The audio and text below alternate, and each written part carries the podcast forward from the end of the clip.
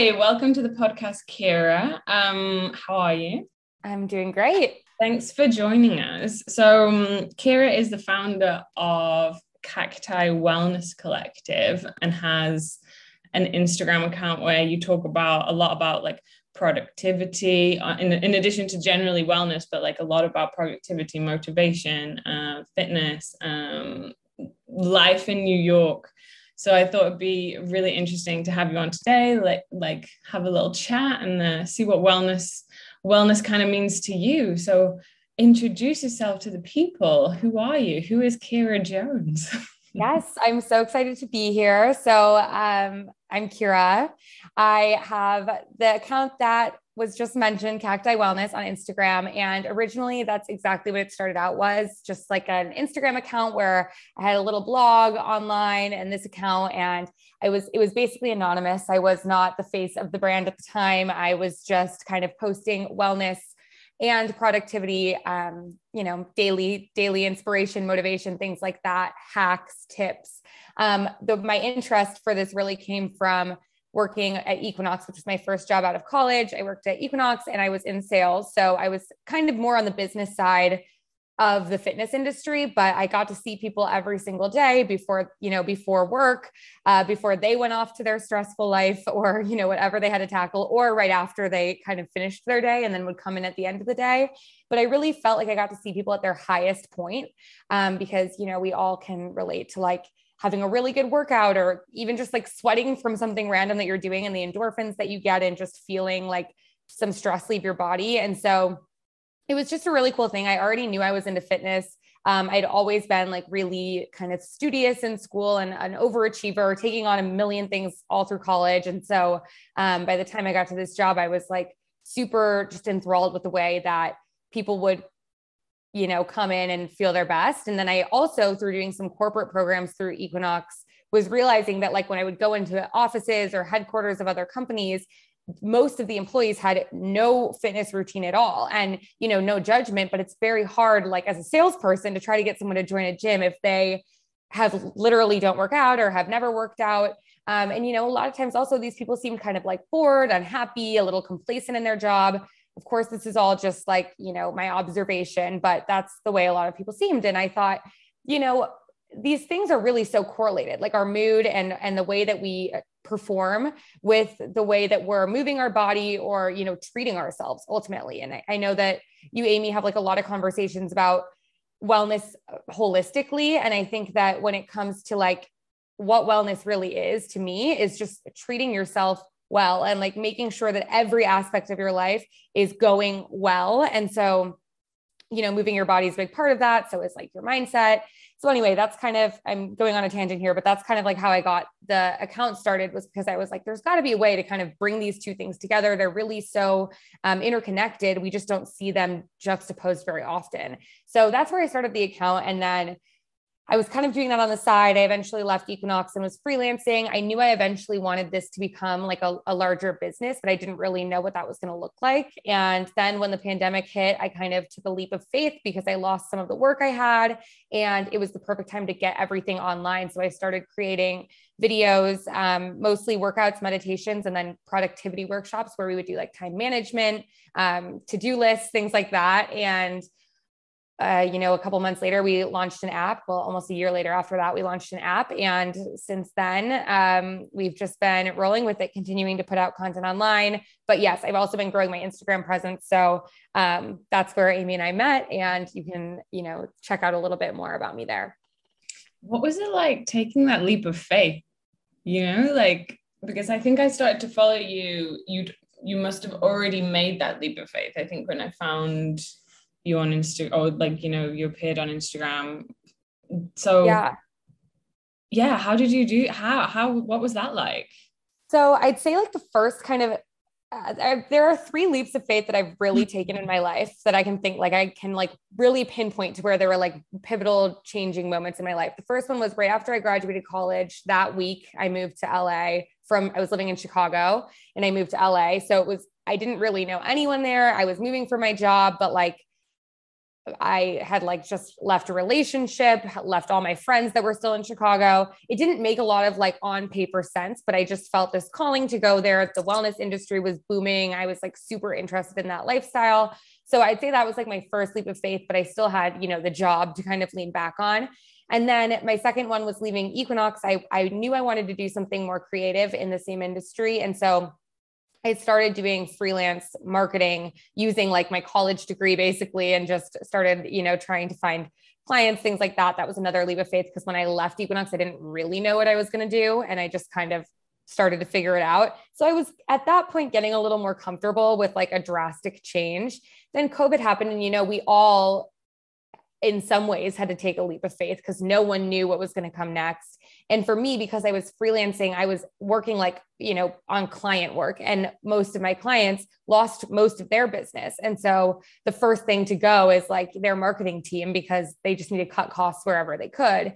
And so I, that's when basically I lost like a good chunk of my work. I still had a little bit hanging on there, but I actually had a conversation with my now fiance. We were living together and, and you know, we were like, okay, he's like, you know, you've always said you wanted to do this full time and you're basically looking at something where you have no work right now. Like either you go out and try to find more work, which is really hard right now, or you just focus on like what you want to do long term. And so it was kind of like I was pushed into this leap, but then I ultimately decided, yeah, instead of going and trying to find more clients in this like super crazy time when everyone everyone is like either furloughed laid off out of a job um, or if the lucky people that did have a job were like under extreme stress of mm-hmm. still working during the pandemic. And so, yeah, I just, um, I also felt pretty called to serve because I was like, I have this awesome way that I can communicate with people online and help them feel better in this stressful time. So, yeah, I think it was like a, a driven by a couple of things, but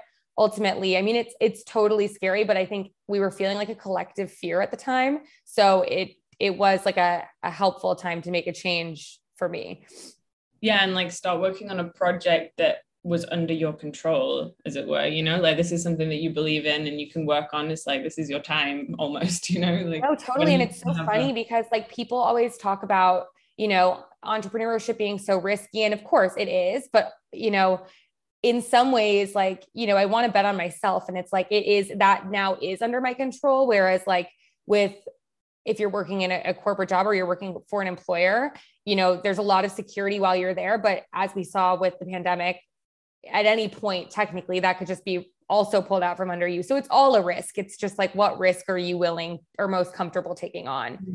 And sometimes it's good to get a little uncomfortable too. That's very true. That's where you grow. Yeah. So, what is Cacti Wellness Collective? So you said it started off as like on Instagram, right? And it's grown to an app. How how does it work now? Yeah. So uh, when it started, it was mostly just like you know a blog. I was sharing my thoughts kind of anonymously, as I said, about about different things, like different ways to stay well, different ways to boost your productivity. And I was still kind of learning as I went. And then it it, it kind of shifted to being I was trying to do this like digital kind of publication subscription model for a little bit. Um, and then once COVID hit, I actually saw that a lot of people were doing these like live workouts and live video or just like video sessions. And I was like, oh, well, all of my content could be video. So I started just creating videos. I like set up my website. Um, I have some experience like doing website design, which was helpful, but I mean, it was very like thrown together. Um, and I had workouts, meditations, which our meditations mostly consist of breath work and visualization, which I think is like so incredibly powerful. If I could recommend anything, especially for people that don't think they um, like to meditate, visualization is like super fun because it's very act it's like a very active form of meditation. You're not trying to just like shut your mind off. You're really thinking of things, but positive things. And I, I think that it's so powerful. Um, and then also these productivity workshops. So, you know, kind of the idea, the app now has all three, all three sections. And the idea is that you start with the time management workshops and kind of find that time in your day where you can then start to implement the workouts, the meditations, other wellness practices. But it, most people's biggest, um, you know, roadblock is either time or motivation. So the idea with the productivity workshops is like, let's get you excited and let's help you find the time. And then you can come in and, and actually start to fill in that time with something that's good for you, something that helps mm-hmm. your wellness. And all our videos are 20 minutes or less. So it's very, it's very like quick, supposed to be something you can fit into the day. So that's what the product is now. Digestible content you know. You've talked a lot about in the past like work life integration um, yeah. rather than work life balance. Um, is that like is that something you still live by? Like explain to us a little bit more about what that means. Yeah absolutely. So okay so i kind of like came up with this thought right when i was leaving actually no. Even when i was still working at equinox i was working like a you know a pretty normal schedule. My schedule's a little bit weirder than most office jobs but let's say it was like a 9 to 5 and i would come home and i was still working on cacti but like for me that was super fun and it was work but it was also like it what i wanted to spend my time doing. And mm-hmm. i also liked my day job so i was i was i enjoyed working. And um you know, everyone would talk about work life balance. It's, it was so buzzy, especially then. I think still now it's something that people try to achieve. And it, to me, balance is like a 50 50, right? You have like the scale and you want things to be even. And it's just, it's a lot of pressure because ultimately, no one has anything ever like 50 50 fully balanced. And I think, you know, there are ways to do it all. It's just you can't do it all at the same time. And so thinking about it through as like through the lens of integration, which is what I talk a lot about on Instagram and through our platform is the idea that like, you know, no one's telling you it needs to be 50 50, but how are you going to integrate those things to ultimately find success? So we say work life integration and work life success. It's like, you want to find success in work, you want to find success in life. And life could mean also like, you know, self care, relationships, uh, family, social life. Like there's so many things that fall into both of those categories. Mm-hmm. Um, but yeah, I think like with productivity, looking at it through the lens of, of integration and like how can I feel happiest integrating these two things and letting them like flow together instead of being like, okay, laptop shut I can't think about work anymore. I'm going to let loose. And then it's like you're constantly flip flopping between these two versions of yourself.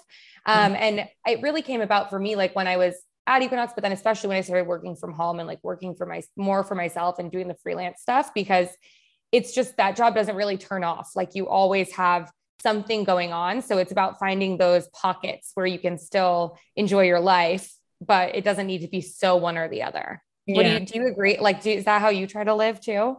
This is something that I'm trying to figure out what works best for me because in the past I have been super like work life balance you know like I'm my computer turns on at 9 and it goes off at 5 and I'm super strict and like that has worked for me but this integration the work the concept of work life integration I think like is a bit more something that we've talked about in previous episodes of this podcast is like self compassion, you know, or like and flexibility and and not having to be right or wrong, you know? Like I love that.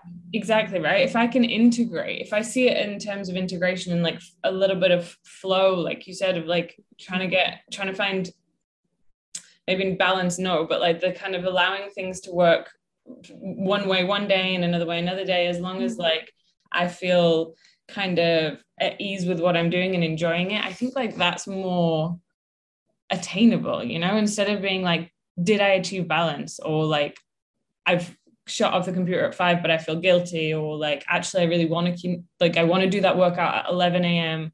Yeah. I prefer to work, get up earlier and do more work earlier, or it's okay for me to work later if I take a slightly longer lunch break because it just makes sense, you know? And I think that is kind of a bit more it's something that I think we're learning a bit more. I think massively post pandemic where everyone's kind of been working from home or yeah like as a society it's like we all are starting to kind of accept that more like i think employers have to be a lot more flexible with their employees about you know what you're doing it's like i and it, it's to me too like now that i'm starting to grow a team it's like i don't need to micromanage every single thing you're doing it's just about mm. like as long as the work's getting done I, I, when it needs to be done, then like, you know, yeah, however that works best for each person is different. And I think that's the other thing. Like, if you do want to shut your computer at five and be done for the day, that can also be work life integration. It's just, it's different for everyone, but it's the idea of like, it doesn't have to be perfect. And I love when you said, um, not being like right or wrong. Like I, I just think that that's we're so taught from like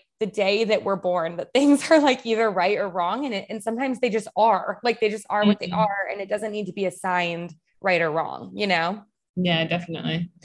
You talked about entrepreneurship, right? Do you consider yourself? Do you like feel comfortable using the word entrepreneur? Because I know that like I've come across like in the past that it can be a bit like intimidating that word, or maybe like it feels like a word that men use more than women. So you feel a bit like, oh, can I take on that word? You know, like, and there's kind of like, how do you feel about that? It's so interesting that you asked that question because I've like, especially lately over the last few months, been thinking about that a lot. Now I feel super comfortable with it, but I think um, and I think part of that is because I've been in kind of like a growth phase for the company of hiring. And mm. so now I'm like, I'm really not doing everything all by myself. I have a lot of help and like amazing people that are on my side and on my team and support and just like you know advisors people supporting me um, and a lot of like empowerment that i've kind of built up around me but i i think it's so interesting because it's it's so true that that you know i rem- i think men will say they're an entrepreneur and this is obviously general generalization but i think and not that they will in like in a bad way but i think they feel more comfortable saying it because it's like uh, when you think when you're growing up at least like where i grew up if i thought of an entrepreneur i picture a man. And yeah. like if you think of business i picture a man. And i think it's like most of my friends that that's you know if their dad was like a an entrepreneur or their dad was this, it, you didn't really hear about like people's moms doing that. And if they did it was kind of like oh they're like they're they have this like small business or they have you know mm. and almost more dismissive and i don't know that I, i'm not trying to say that that's on purpose like i don't necessarily think people were trying to intentionally like bring anyone down or act like something was smaller than the other but it's just the words we used right and like the way that things were talked about and so i think i felt really uncomfortable for a long time like feeling and I would project this. Like if someone said something like, "Oh my god, that's so cute," I would be like, "Oh, like cute? Like you think it's like cute?" And it's like they were like, "No, like it actually is. It's like cool and cute." And I like I had to get over that for myself, but I think that um, you know, I I'm a big believer in like saying things as they are, but also like as you want them to seem. Because if you start saying, you know, I'm an entrepreneur or I own a business or, you know, we're in like a, a crazy growth mode right now or things like that it's like a they're true and so i am speaking the truth but also people believe what you say like people yeah. are only if you're saying oh i um yeah like i kind of i have like a really small business and we're just kind of getting started like we're seeing it's people are then thinking oh okay this is like just just starting out you know but i think it's like being real with feeling comfortable and confident saying what it is and like I don't, I, I'm not sure if this is like public knowledge on the podcast, so you can stop me if it's not, but like you just said that you changed jobs and like are working somewhere now where you're like so happy. And that's so awesome. And like the way you were talking to it, me about it before the podcast, it's like, that makes me be like, wow, look at what she's doing. But it's like, you could also say that, like, yeah, like I'm kind of in this like flux state. I just changed. Mm. I don't know. It's like all about how we talk to others and how we talk to ourselves. So I think like I've been just thinking this a ton where it's, I think saying like, yes, I'm an entrepreneur. Yes, I have a business. This is what we're doing. Um, and also like having, feeling awkward about it and actually saying it out loud. Like I've now become a lot more comfortable with it. Uh-huh. Whereas like a few months ago, I like wouldn't really want to like talk about what I did to people because I didn't know how to like start the conversation or feel confident. Yeah. And I think a lot is to like what you're saying i'm thinking it's kind of it's like the story your life is what you call it if you know what i mean if you're like oh i'm just a little like i have a little app right yep and people are going to believe it's a little app but if you're like i have right. Amazing collective a community that i've built and i'm building and it's growing like it completely like Right. No one's going to be like, no, you don't. like, yeah. They just are like, oh, cool. Yeah. So, um, being an entrepreneur, um, and talking about like work life integration, you are also a very early morning person. I want to talk about this because I am a fellow morning person and I'm also super into like productivity and organization, but I feel like you um, are like on top league, next level, um, all things early mornings and productivity. talk to us about your morning routine a little bit. Like, have you always been that early, more like an early morning person, or is it something you've like grown into? Like, what are your absolute musts in your routine? Okay, so I think like I've always been a routine person. My mom was a teacher, and um, so she, she, like really instilled when we were younger, like the organization and the like. You know, we'd have this little chart that was like what we have to do before we go to school, and um, so I, I'm, and she's a big to do list, and I like you know learned everything from her, especially my habits. So I think that like from a routine standpoint, I've always really liked to have a routine. I've liked to like know what I'm doing next. Um, so that part is kind of like more like I grew up with that. The morning part, not so much. Like I don't remember, I was never someone that like slept in super late, but I wasn't, I didn't really think about it. Like obviously for school, you have to get up and go to school at a certain time, like growing up. And then on the weekends, I would just like sleep till whenever. My parents weren't the kind of people that were like, get out of bed, we have stuff to do. Mm-hmm. Like we, they would just kind of let us be. And so um, I think like naturally, I probably was like a, you know, 8, 9 a.m or on the weekends. But then in college, I actually worked um, at Equinox, but at the front desk. Like that was like one of mm-hmm. my kind of side jobs in college. And I would open the club, the gym, at 4 30 in the morning. Oh, wow. And so, yes, not every day, but like three times a week. And so I got into this habit. I mean, it was for work, so I had to be up, but I would get up at four. So I was just kind of like trying to adjust my everyday to be that way because otherwise it was like super hard the days I had to if I was like, you know, my schedule wasn't my sleep schedule wasn't um, mm-hmm. consistent. So that was like when I first started just like kind of having to wake up early, but then I wasn't doing as much of the routine because I was like, you know, just literally opening my eyes and going to work. So then on the other days is when I was like trying to build the routine. And I think that I just, for me, it's like I know for a fact that if I get up and move my body in the morning, um, and like do a certain number of other things, I will feel my best. And yeah. so I strive for that. But I'm also like, I've become a lot less strict about it. Like, I, one of the things I've been doing lately is when I wake up, if I feel like I want to snooze, I'm like, can I do today? I think about how much sleep I got. So I'm like, okay, I got seven hours of sleep. Like, can I do today on seven hours of sleep? And like usually the answer is yes. And that is like motivation to me to get up. But if I like, you know, if I sit up really late for whatever reason and it's been like five hours, I'm like, no, I can go back to sleep. Like I'll be, I'll have a much better day if I like just sleep a little bit more. So I think being real, like, can I do it? Or like, is it really like too early? Um, and then I think also like, first of all, for like what my routine kind of is, the routine starts at night. So I think like sleeping, sleep quality is so, so important. So I um, like really wind down. I put my phone off like an hour before I go to sleep. Um, you know, water, my like vitamins, all the things. And then I um, usually read on my Kindle, which is like uh, it, the way I love my Kindle. I always was on my iPad before, but the Kindle, it's like it looks like a book. So you're not getting the blue light from it. Um, so I'll read for, you know, 30 to an hour and then just kind of like chill. We have the fan going, humidifier, like the whole thing in the room. Um, and I sleep very dark. It's dark and cold in my room. And then, so that's like, I think kind of sets you up for a good night. And then in the morning, once the alarm goes off, um, I really try to meditate very first thing before I turn my phone on. I keep my phone on airplane.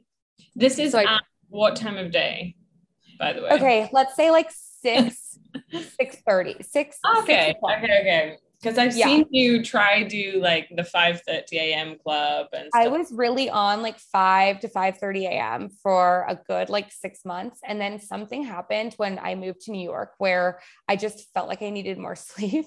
Yeah. And so I was, I've like tried to honor that. Now I think like 6 a.m. is usually when my alarm is set for. So around that time, unless I have some reason that I need to be up earlier. Um, and then I, so I meditate usually it's like 10 minutes. I'll do something off the app. We have like tons of different kinds of meditations.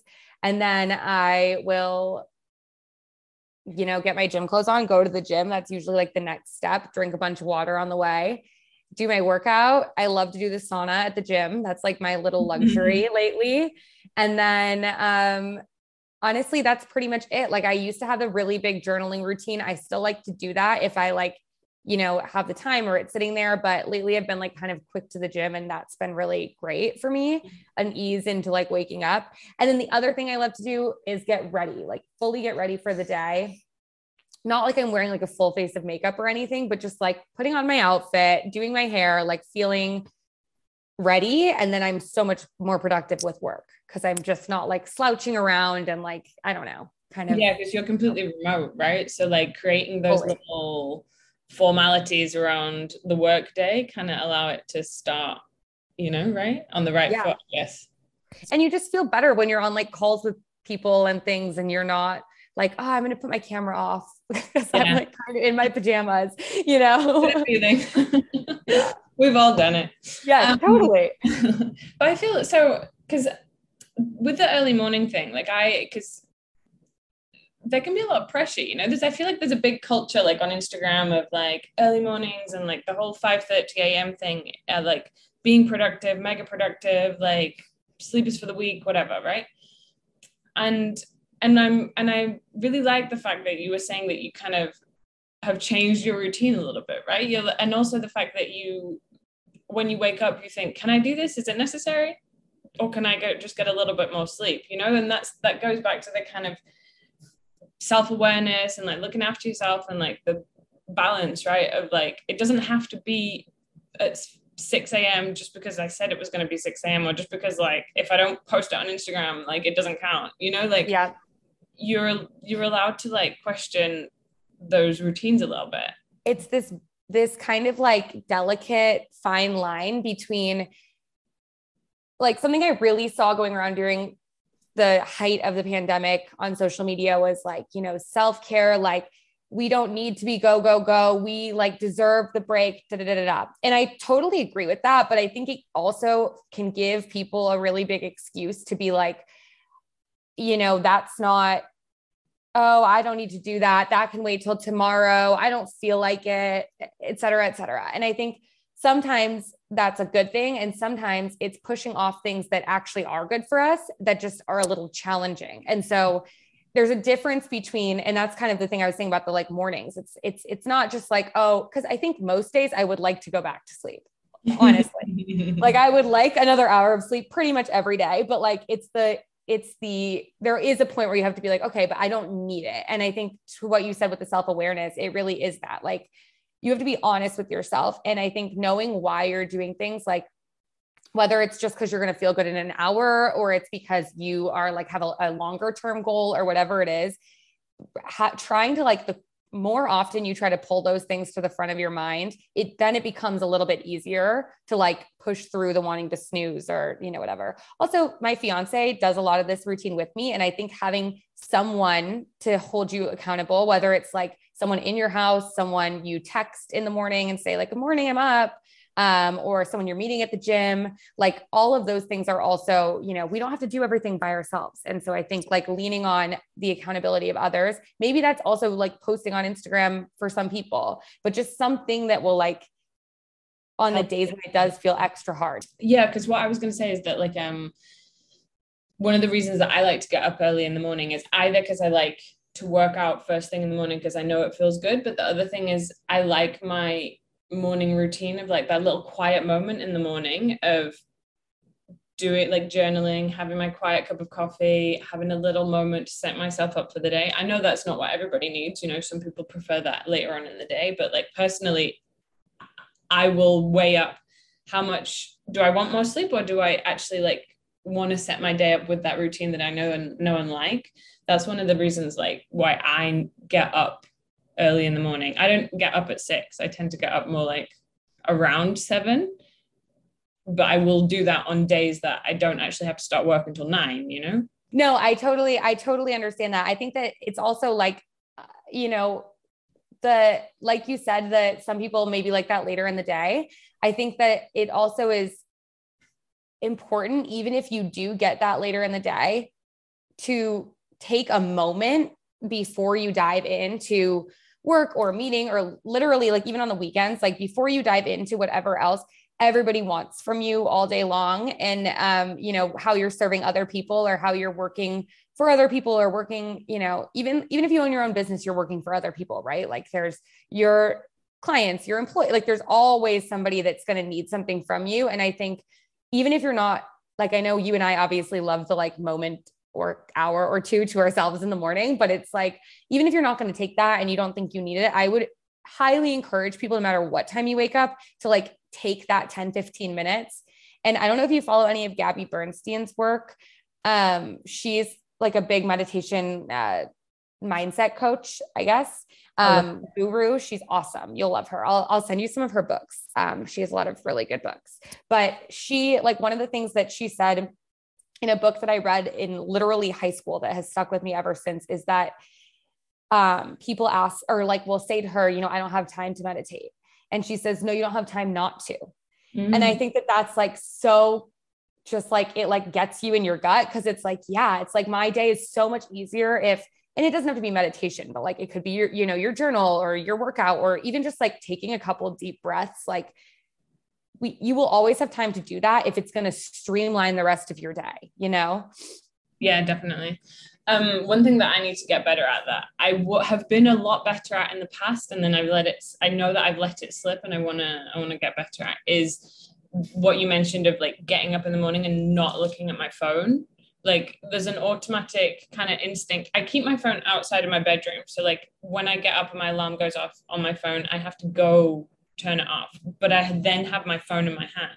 So even though i have like notification it's like on do not disturb i have like the natural instinct to go okay and open. And this is something that i used to not do. I used to give myself like an hour until like 8 a.m or whatever to to not see those notifications and like the buzz the sort of like buzz of the day has begun. Yeah. and like yeah. i have to reply i have to do this or i didn't do that or whatever. And um the same at night so i'm i was quite good uh, after like half nine in the evening putting my phone away and then not looking at it until 8 a.m in the morning the next day but that's something that i need to or i want to um, bring back because it did it felt felt good you know to have those that quiet time of of n- not being kind of bothered by my phone, let's say. Um, totally. I think like for me, the, the nighttime part just for some reason comes really easily. I think because pretty much everything I do is on my phone all day. So I'm like, okay, I don't want to like, I want nothing to do with this. And I want like an hour to myself. But in the morning, I I'm with you. I would used to do like it more time based. So it'd be either, you know, I'd be like, okay, 30 minutes before I check my phone or an hour before I check my phone. And I don't know. It, it, that stopped serving me. I think like I would almost feel more stressed out because I would get to this point where I'm like, okay, now I just want to like look at what's going on so I can get ready for my day. Um, so now, and maybe this would be like helpful for you if you do your journaling or whatever. I'll be like, okay, I just have to meditate before I can look at my phone. I don't have to spend, it doesn't have to be, maybe that meditation is 20 minutes, maybe it's three, but like at least I did that before I allowed anything to like come into my mind. Um, from the outside world. So that's been like helpful for me because I I can totally relate to you where I was I was so good about it for so long and then I don't know what a vacation or something happened and then all of a sudden I was like always looking at my phone first thing because I'm the same with you. I I leave it like away from myself, but then I at the second you turn your alarm off, it's now in your hand. So yeah, exactly. there is some like self control. Um, but I think having like the immediate like just kind of replacing that habit with like something, even if it's short, is like a nice way to to ease back into the keeping your phone off in the morning. Because it is it, i think like there's i mean i'm not a scientist but i think that the psychology to like being in your own thoughts before you're in anything else. And also it's like we have dreams. Like sometimes our sleep is not actually that peaceful. And like there's kind of things that we need to like you know just get back into our body get back into the here and now before like we start reacting all day long to everything. Yeah, that's so true. I like that. I the word reacting there to like just reacting to like the notifications or the email or whatever it may be.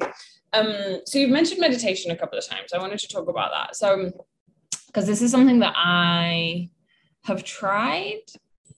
I could try harder at it. um, and I, it's like on my list of things that I, I, I know are good for me that I want to get into, but just haven't yet. So I kind of wanted to talk to you about like how did you get into meditation and and kind of what you've learned from it. Yeah. So for me, I'm trying to think of like when I first got into it. I mean, I I did like yoga here and there in um high school and you know that you do like your shavasana at the end and they kind of would give you like a prompt to think about. And i feel like i always liked that feeling. I found it a bit boring. I'm a very like high energy like fast thinker type of person. And so slowing down like that i mean it just is hard for me but i also think like there are ways there were some times where i would like it more than others because of the way it was serving me at the time. Um, but i think that that was like the first time i really had ever even thought about or tried to meditate. It's like not something that my parents were doing or that I like, you know, had anybody around me really like saying to do. Um, and then when I was in, oh, also, I always had really bad anxiety and I was being mm-hmm. treated, um, like went to a therapist and was taking medication for anxiety all through high school and then through the beginning of college. And so, um, you know, they would they would, my doctors would sometimes recommend like not necessarily meditation, but just different like mindfulness practices that can kind of help like calm your nervous system down.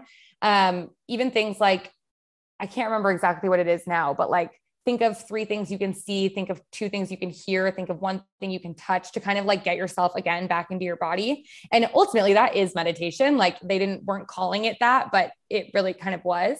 Um, so then in college, I started meditating more just out of like interest. I thought it seemed really cool. I was still kind of struggling with anxiety. Um, my schedule was crazy, like crazier than it is even now. Um, between like school, I mean, we've all been there balancing a bunch of things. Mm-hmm. And so I think I just really felt like I needed like some sort of escape and like and to get more in touch with myself i didn't i felt very out of touch with myself like i felt like i was doing all these things i had all of these goals but i i didn't i couldn't like really grasp like who I was. And I think part of that was like the age and the change and all of like going, you know, graduating college and all of that. But I really just wanted to find ways to like get closer to myself. And so um, I started meditating at home and I would try a bunch of different things. And um, ultimately, like then over the last, you know, eight years or so, um, with like from college until now and through now, I've been like trying all different sorts. And I think what has worked the best for me is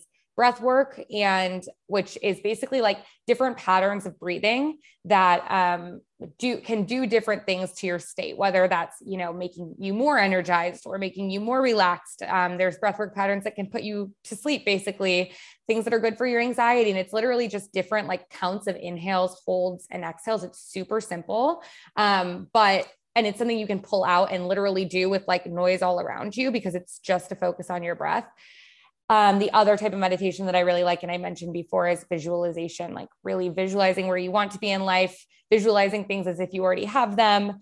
Um, and then moving meditations like walking while meditating, I really like as well. And so those things I kind of found from just a ton of trial and error. But until then, it was hard for me to be consistent. And I think it's just like working out. Maybe that's a little bit more of a, um, for your listeners, like that, maybe that's something that we can all kind of relate with a little bit more is like, I hate running. You love running, right? I love running. Yeah. okay. It does not work for me. Like it just really doesn't. I don't enjoy it. I've, I, I used to run a little more and I, I have felt like the runner's high, but like I'm just, it's not my thing. And like once I realized that, and totally, exactly. And once I realized that and started doing other things, I like really was able to find what I liked. And I think that it's the same with meditation. It's like you could try some some form of meditation or someone's guided meditation same thing with going to a workout class like you don't love every instructor even if you liked the workout like some people are just better for you than others and like i hope that that can be cacti for a lot of people but for some people they might like not like my voice or not like the style of meditation. And I think it's all about finding what you like. And that is what's going to lead to consistency. You're never going to want to do something that you like don't like doing. So I think for people that are looking to get into it, or like even for you, if you're trying to like kind of figure out your path a little bit more with meditation, trying as many things as possible for a short, like three to five minutes doesn't need to be, you know, a 15 minute down totally three hours yeah. Um but i think just i think i heard um, Shetty talking about how he does like his morning routine is like three hours long. Two hours a day of meditation he does. He yeah, says he's been right. doing it for like 15 years. Yeah so it's that Which plus is awesome. like the workout. Yeah amazing but it's like that's next level. Mm-hmm. we can aim for three to five minutes. He was a monk so um yeah he had some practice.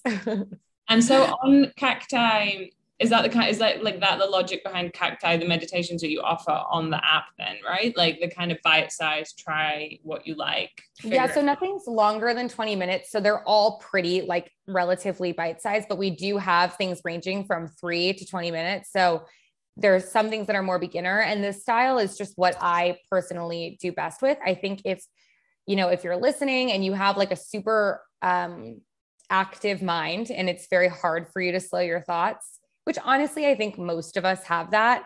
Um just in it it kind of comes out in different ways in different people. But if that's something that you can relate to and that's why you feel like meditation doesn't work because you can't like quiet your mind that's not really what we focus on in our meditations. It's more about just like cultivating good energy.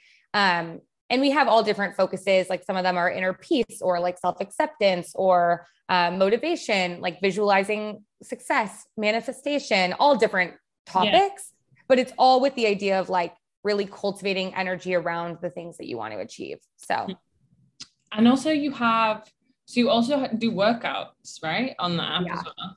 And i get and that follows kind of the same logic of like shorter videos Yep. Everything's under 20 minutes. So they're like efficient and effective.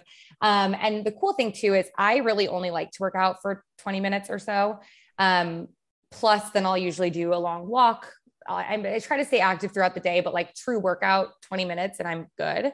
Mm. Um, but that's how I can do it every day is because I'm I'm not taking so much time. I'm not burning myself out. I'm not getting overly sore. But for people that like to do, you know, 60 minutes or whatever, they're very stackable. So you could do, you know, a 15 minute abs, 10 minute arms, 10 minute lower body and have a full, yeah, know, longer workout as well. Do you think like um because one thing that I notice about you as a person, you're super productive and you obviously are an entrepreneur. But there's something calm about like the way that you manage to do everything and and and you tran you don't transmit stress right? You you know?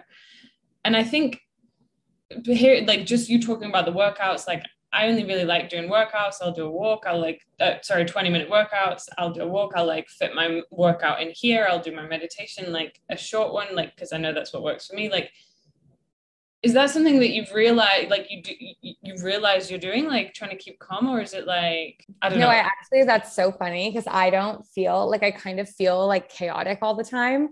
I feel um, in my head though like i feel like i'm like stressed and chaotic in my head and then people yes. don't don't perceive no you have a very like calm energy. I would never think that. That's how i feel too and i even like sometimes feel really disorganized even though i know that like i am organized. It just i think I grew, I've always felt that way. And so it takes a lot. That's why probably I have such a high focus on productivity and organization is because I, I, it takes a lot for me to feel like things are like actually on in my control. Um, so I think probably though with the workouts and you know the meditations and stuff, I don't let that be stressful to me. Like I, that's one thing where it really it's super counterproductive to let those things be stressful to you because then it's like what's the point of even doing them honestly? Um so i think that that's why I, I like to like almost give people the allowance of like you don't have to over it does not need to be something crazy. Some days you're going to feel like it and some days you're not. And like it's more about just doing something so that you can stay in the routine of it. Yeah like keeping the habits but making exactly. them accessible. We see on social media you know 50 different perspectives at least a day that we're like probably like really actually paying attention to. You know, that's a lot of people.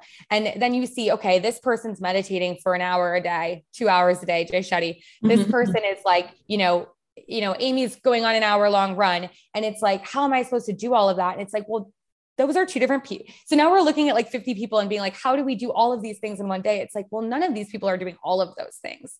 So I think we, it's, it, we get very caught up, or I do at least, not to speak for anyone else, in like what, how I can do my best. And so then when you see people doing things that are really awesome, you're like, well, how, why am I not also doing that? Or like, how can I incorporate that? But then it's then you're setting yourself up for failure because nobody's doing everything so it's like really being true to yourself and like what do i want to what do i want to do same thing i say this about like fomo like fear of missing mm-hmm. out it's only FOMO if you actually wanted to do it. Like I do not like staying out late. So sometimes I see a story and I'm like, that looked fun, but I'm like, but I didn't want to be there. Like I really didn't. So I don't know why I'm feeling weird right now, you know? Yeah. Yeah. Like it looks like they're having a good time, but but I, if I was there, would I be having a good time or not? Or if it's, is it just because it's totally. on social media? Mm. Yes. Manifestation is another thing. So visualization, manifestation. Um, this is something that like I'm, I have started dipping my toes into like i think i there I, i've read a book about it called the source i could wait go way further like I, Ooh, I need to I need to get this book from yeah you. it's good it's good but i found that it's it's it, like you can see visualization and manifestation from different different points of view right? Like more spiritual more practical um you know like i and i kind of treat it like take it in a bite-sized way you know of like manifestation like just thinking about it in my journal like generally like what do i want to achieve in the next like short term? But how do you use manifestation and visualization like? Yeah i think it's kind of like there's there's three parts to it. So or three parts to ach- ultimately achieving what you like want to achieve. One is like starting out by just setting the goals more logically like understanding what you actually want and why you want it. And i also think here the most important thing that we don't always do because we as humans, it doesn't feel good to not reach your reach a goal that you set out for. Like it feels like failure, um, even when it's not. And so I think thinking about the goals more loosely and not so much as like, okay, I need to get this done by this time, which are all that's also important, but that's more of like a, you know, work things or things that you absolutely have to get done by a certain time. I think with life goals, it's like, what do we want? What do I want to do overall? And allowing yourself to think super, super big about it because it can't happen unless you've at least thought that it could happen. And so it's important to let your kind of dreams run wild, like and be be honest with yourself. No one else needs to know that you're setting these crazy goals, but what what do you ultimately want out of life, you know? So yeah. I think that's step 1. Step or not even these aren't even necessarily in order, but like that's one bucket of it, right? Then the another bucket is doing the work behind it. Like you're never going to get to your goal of being a award winning actor if you aren't doing any acting or auditions just yeah. as an example like you need yeah. to be doing something that's pushing you in the right direction even if that's a super small step right now because it's something that is going to take time it's all everything it builds on each other and then i think the third thing is like the the mindset work and the mental work of of the visualization and the manifestation and for me what that usually takes place as is sort meditation, the visualization meditations. Um, I like to vision board and like scroll Pinterest and just really like feel all of these things coming together. Um, and then I also I also like to script in my journal. I don't know if you ever do scripting. No, I've never done that. What's scripting? So it's basically writing things as if it already happened. So I'll, I'll do a journal entry, but it's like things that aren't currently my reality, but that it's almost as if I'm like writing it a year from now. And yeah, yeah, I've heard about that. Yeah, like doing write a diary entry, what your diary entry might look like in five years' time, you know, and then it's yes. like telling me about your day and and it's kind of i guess giving you a more real idea of what that would mean you know the having that that house or if you want like these children that amount of children or like you're living exactly. but like kind of i guess making it a bit more real to you and it's fun to do it in a way of instead of saying you know this is it what i have. I mean sometimes i think people do that too like write a list of like things that they have as if they already have it. But i even like to do it as as though i'm like getting home from work and this is how my day went like super specific to one random day but mm-hmm. just embodying it as if i just had a day where i was you know living that life already. And maybe i'm a mom and maybe i'm you know all sorts of different things. But writing it like that and almost like really getting into character and i just think that it's a super fun and, and it makes you excited about things to come but also your brain actually can't tell the difference between things that you visualized versus things that you actually did mm-hmm. and so when you do visualization meditations or exercises like this, it helps your brain build confidence because your brain actually thinks you already did it. And it's not like, you know, that doesn't mean it's obviously uh, immediately true, but it makes it t- takes away some of the barriers of thinking you can't do things because your brain literally thinks you did it already. So yeah. it, it can be really powerful. Um, but yeah, I think it's those three things the goals, the work, and then the visualization piece of things. They all need to be you need to do all three. It's not like we can just sit here all day and dream about our future life and then just tomorrow it's going to be here. I mean, that'd be nice. yeah.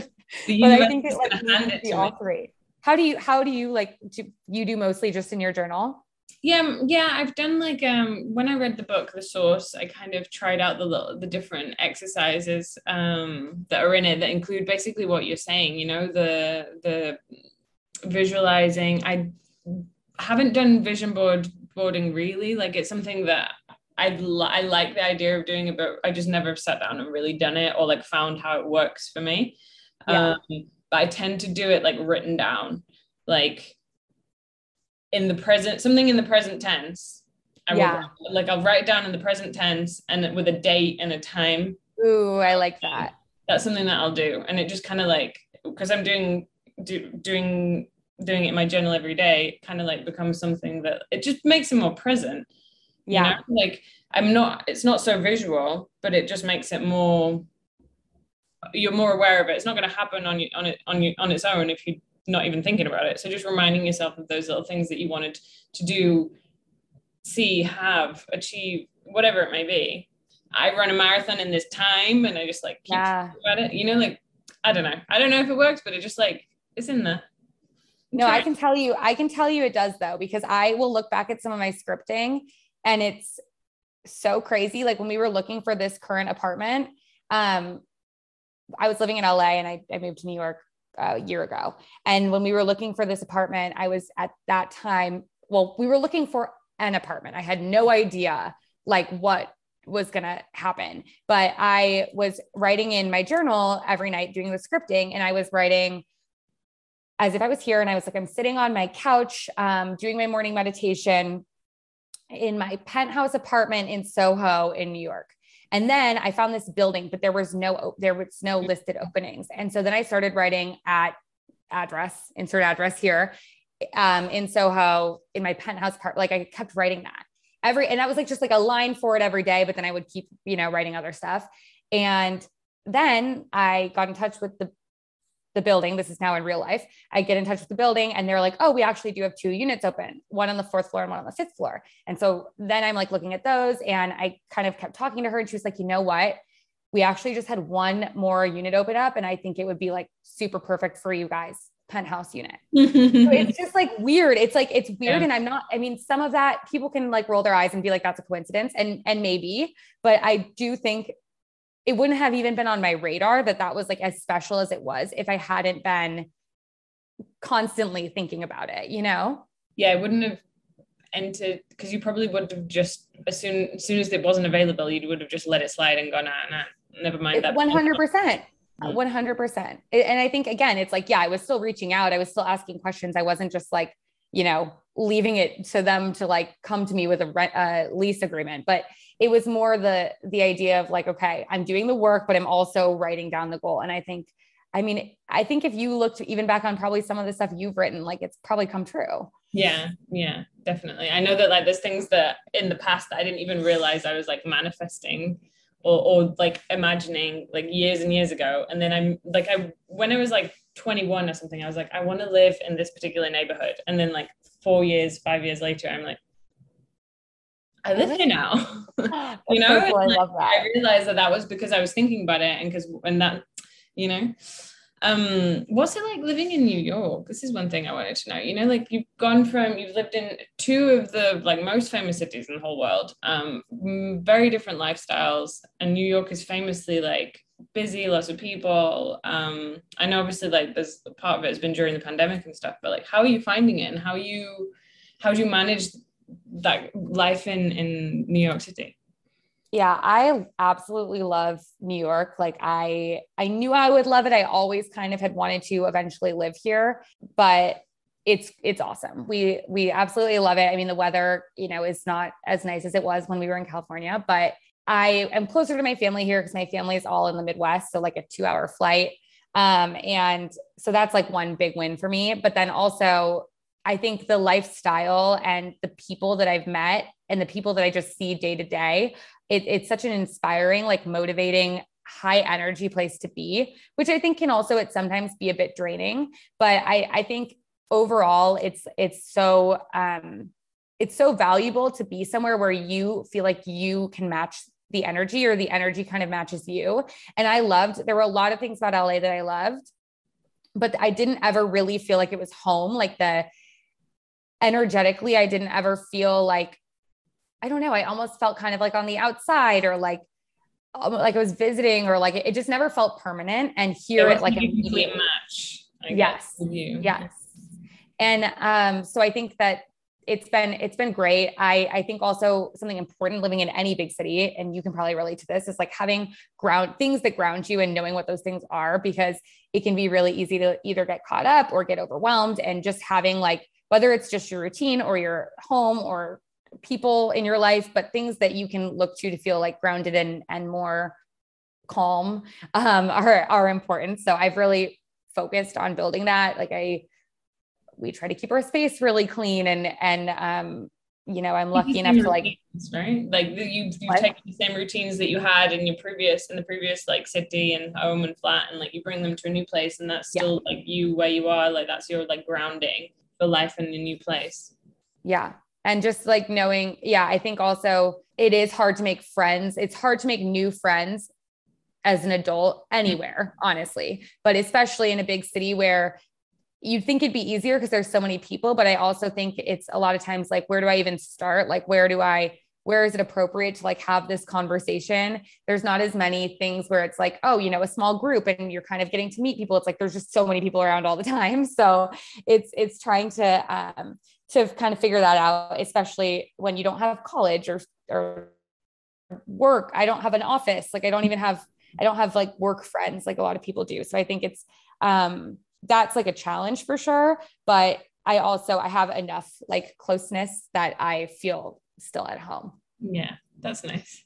Um so to wrap it up a little bit, you touched on this before, like just at the beginning, but like but after this conversation, like what does wellness mean to you and, and how do you define how do you define the word wellness?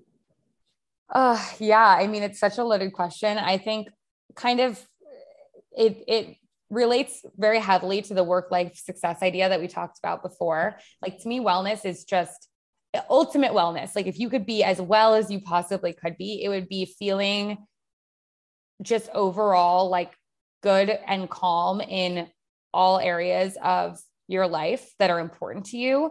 Um, and especially, I think, you know, as our physical presence on earth and like in our bodies that we're here in, like really taking care of your mind and your body because everything else everything else your job your relationships you know your achievements everything else won't exist if like you are not taking good care of your your physical self because ultimately that's what's like keeping us here on earth so um i think just those are that's where i put the focus first and foremost is my mind and my body and not in a way of like even the way I look or the way I like come off to others, but just how do I feel inside of myself?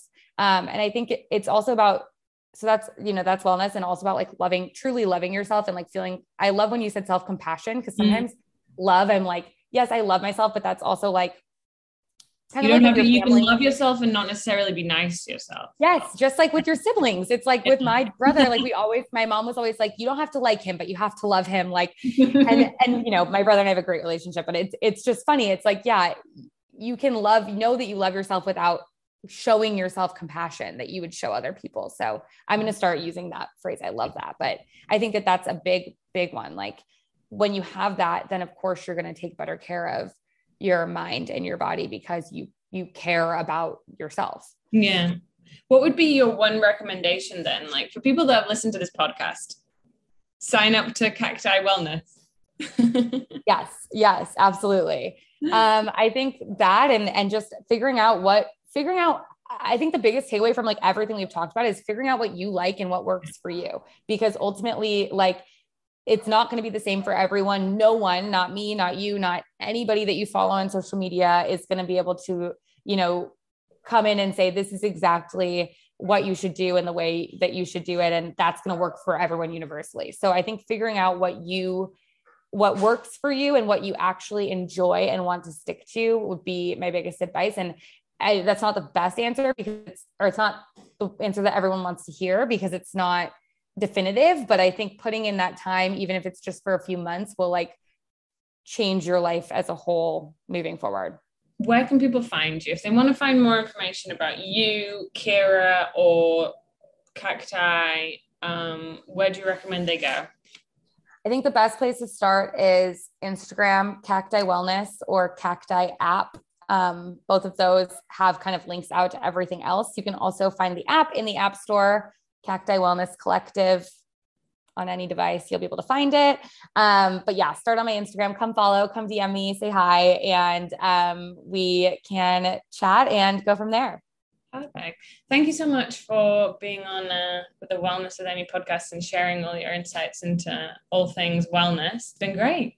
Yeah, thank you. I'm so glad that we got to chit chat and like get to know each other a little bit more.